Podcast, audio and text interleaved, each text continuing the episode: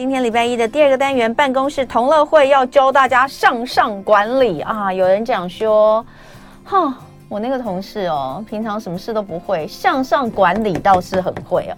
所以每次听到向上管理，大家都会觉得好像带有一点点贬义的那样的说法。可是我们要告诉你，不是，真的不是。你在一个公司里面，你当然自己。呃，该做的事情要做好，同事之间相处要相处得好。但是如果你向上管理这件事就是做不好，那真的也很抱歉，你可能真的就是很难有升迁的机会。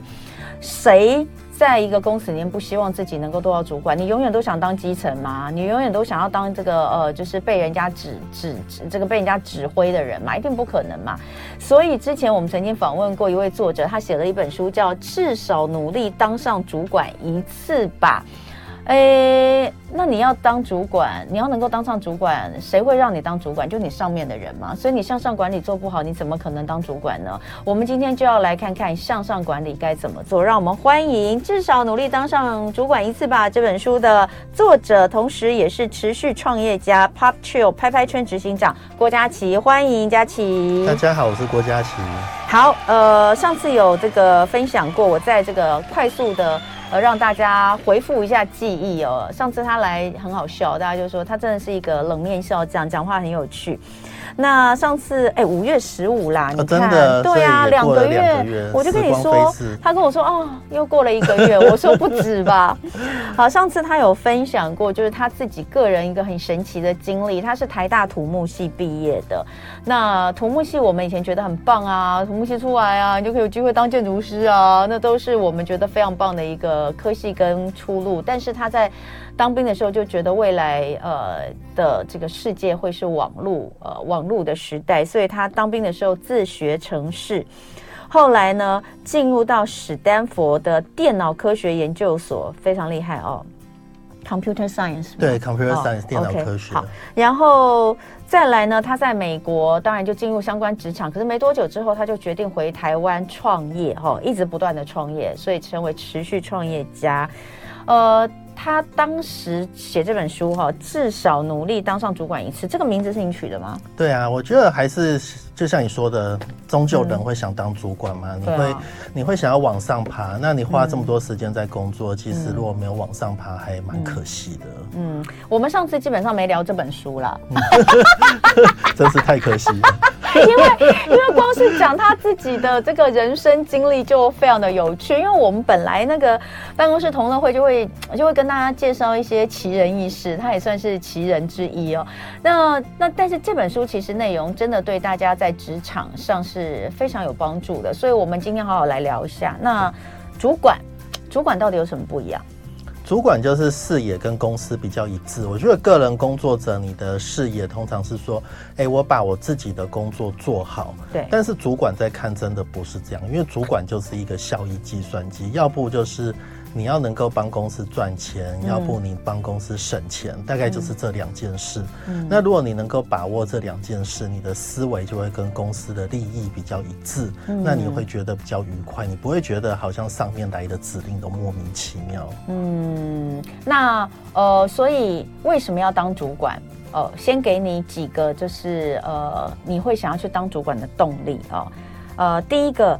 通常都拥有更宽阔的职涯视野，也就是你要再跳去别的地方比较快的意思，是不是？我觉得你会看到比较多东西，嗯，你看到的不会是你工作的本身，你看到的是整个公司的商业行为跟决策是怎么产生的，甚至是这个业界，对不对？对，那你，嗯，当然你可以看到比较多东西的时候。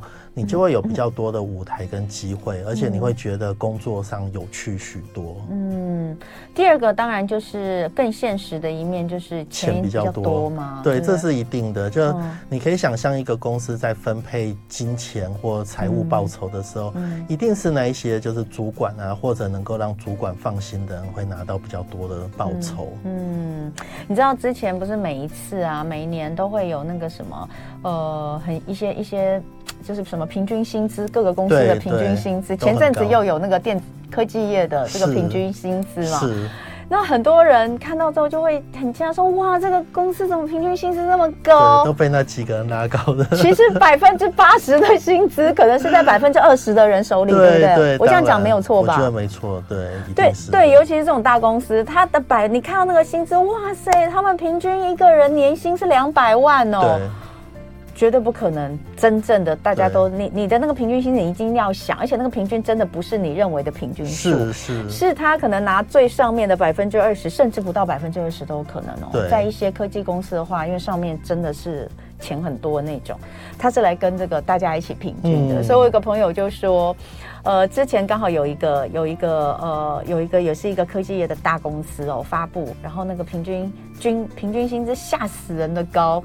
就我们就亏那个认识的朋友在那里面说，哇塞，这样子，对，他就说哦，没有没有，真的非常非常感谢这些媒体的计算方方式都看得起我们基层，都拿我们跟我们老板来做平均，拿拿我们的钱来跟老板做平均，好，所以越上面薪资越好是对的，对。再来你说主管的位置，嗯，是靠自己争取来的。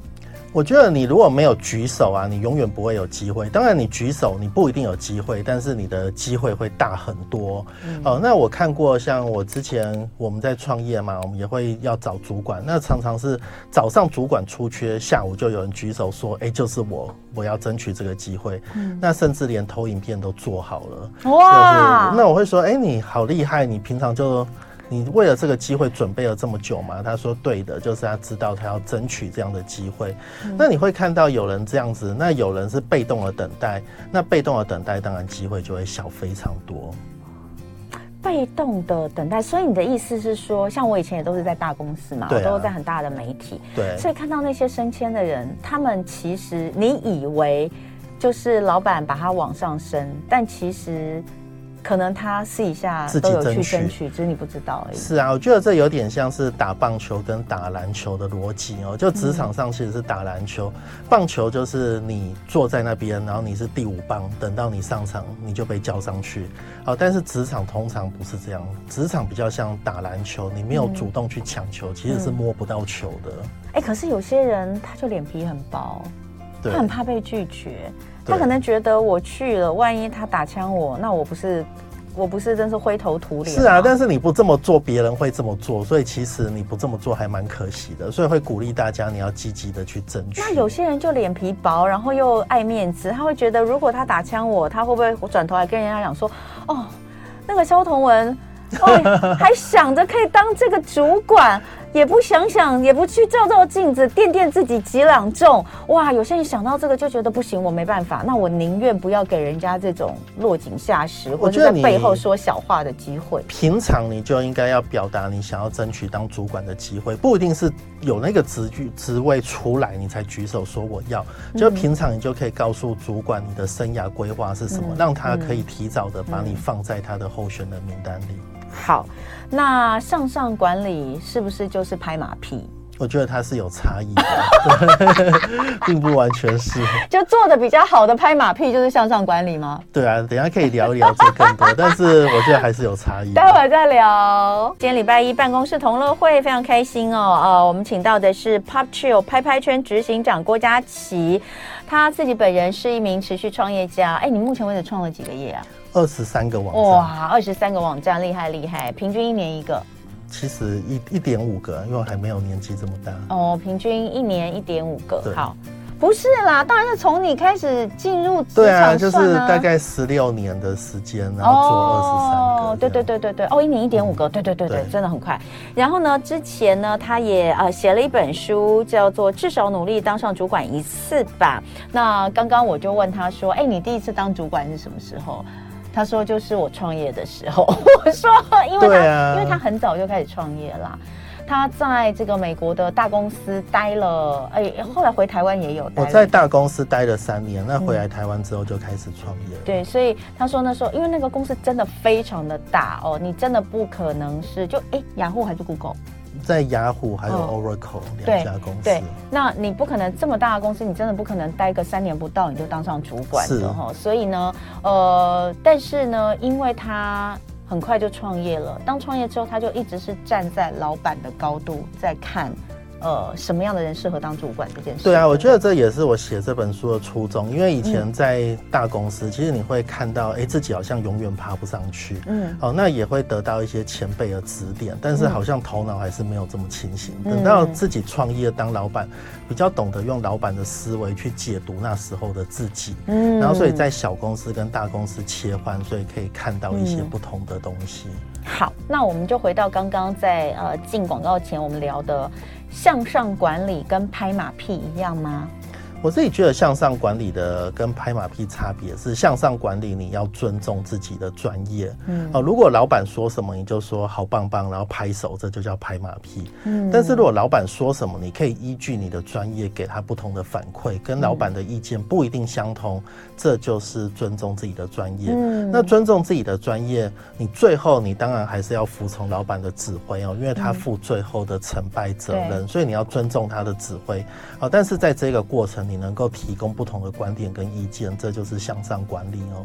那我觉得向上管理可以走得比较久，但是如果拍马屁，其实你在职场上是不长久的。嗯，那你说向上管理的第一课就是不断回报，让主管放心啊。对，全世界的老板其实都是缺乏安全感的一群人哦。嗯、他们都想说，哎，如果你没有告诉我你在做什么，就仿佛你什么事都没做，所以他会觉得很不安心。嗯、那我也在职场上普遍看到的，很可惜是大家都缺乏回报，做的要死不活，做了十分只讲了三分，其实很可惜。嗯，那我觉得你可以透过不管是。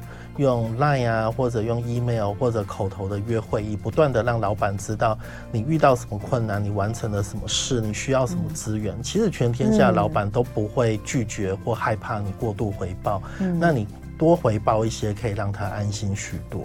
嗯，哎、欸，你讲这个，我我我记得我们之前有一位，他是我的同业，算我的后辈，在新闻圈。嗯那后来他离开新闻圈，他到美国去工作。嗯，那呃，他也出了一本书。那时候他就讲说，他其实到了美国之后，他觉得最大的差异在工作上，最大的文化差异就是他被提醒，他被美国那边的同事提醒，就是你要多把你做了哪些事说出来。对，他说，然后他就说，亚洲人真的都是普遍，对啊，没错，就是就是。点点在那边做，我就觉得哦，这我该做的，那我做了也是我应该的，我不要讲。他说：“可是西方人不是这样哎。”他说：“他是被提醒哦，被提醒说你这样子没有人知道你做了什么，你就算做的很好，他说你要适时的想办法就去讲，而且。”东西都是你自己要去争取的，所以其实你刚刚讲这东西是蛮西方工作思维的哦。我觉得在美国的工作职场上，真的是大家做七分说十分诶，就是你如果不是这样，你其实会缺乏竞争力。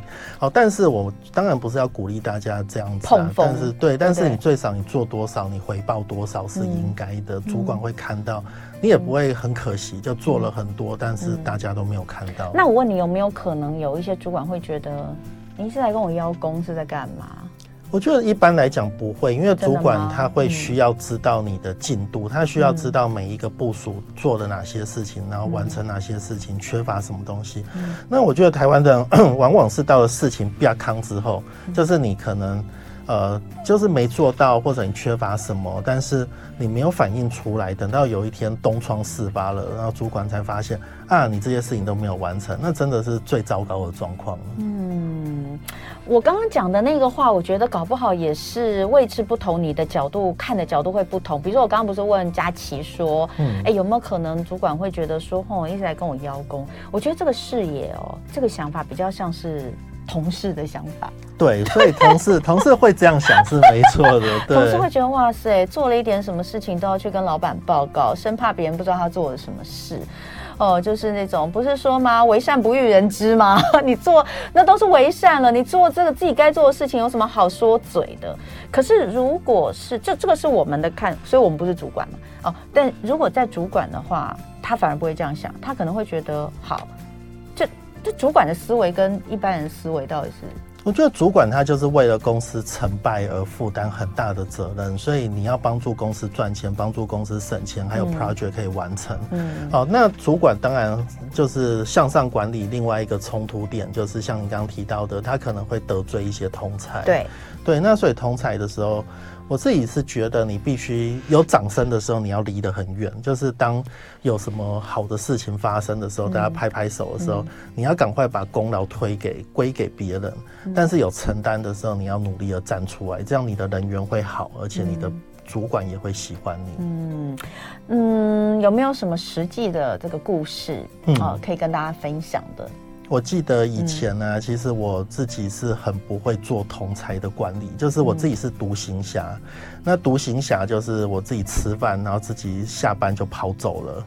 好，但是后来会有一个人也是提醒了我，他跟我说：“你在职场上，如果你的专业能力是一百分，可是你的同才管理是零分，你最后平均只有五十分，其实很可惜。你应该把你的同才管理做到七十分。”所以我开始努力的制造茶水间的对话。嗯，哦，就是努力的在茶水间慢慢的守候别人来喝水，嗯，然后想办法跟他们交谈，跟那些美国人交谈，嗯，那跟他们就是聊。家人，然后聊宠物，聊假日去了哪里，然后努力的跟大家建立关系。你会发现办公室其实是一个一个的帮派，所以其实你是自己人的时候，你会发现事情进展的顺利很多。嗯，这个是同才之间。那向上管理的部分，出所谓的不断回报，就是像你刚刚前面讲，你可能用 Line、用 Email，或是透过会议的方式去，呃，让你的主管知道现在这个这个进行到哪里，对，而不是等他。他找你，对，我觉得我以前做过一件事情，就是我有点像是 over promise 我的主管说，哎，我有一个东西，我三个礼拜可以完成。这三个礼拜主管没有来吵我，我也没有去打扰他。嗯，那等到三个礼拜后。我发现自己根本没办法完成，只是我不敢去跟他说，所以有点像三个礼拜后，他发现我没有完成这件事情。我觉得这件事情对我自己的 credit 还有很各方面都受伤惨重哦。就是你没有透过中间的回报，你没有透过中间去一直去更新你的状态，到最后一刻才发现，哎，你不行，这是最糟糕的。那如果从头过来的醒思，比较好的状况是在过程中每一个每一个礼拜每几天，其实你应该。该去更新你的状态，就算你无法完成、做不完、遇到困难，你也应该更早的让他知道。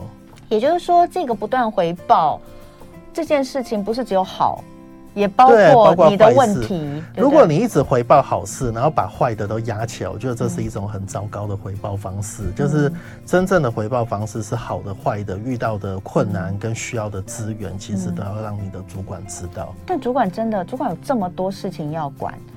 嗯，他真的会期待，或是希望每一个人都来跟他报告手上的事情，他不会很烦吗？我觉得，如果你是一直跟他约会，一直跟他讲话，很主动的占据他的时间，他可能会真的很烦。嗯。那所以会鼓励大家用一些比较。比较软性的方式，例如说寄 email，嗯，那你寄 email 的话，他看也好，不看也好，但是不会太打扰他的方式，会比较理想。嗯，你有讲说，就是你自己在创业之后有讲，这其实刚刚这一点你有讲到，但我觉得你在创业之后应该有更多的这个心得或是故事可以跟大家分享，就是有关于尊重自己的专业，嗯，但也要尊重主管的判断。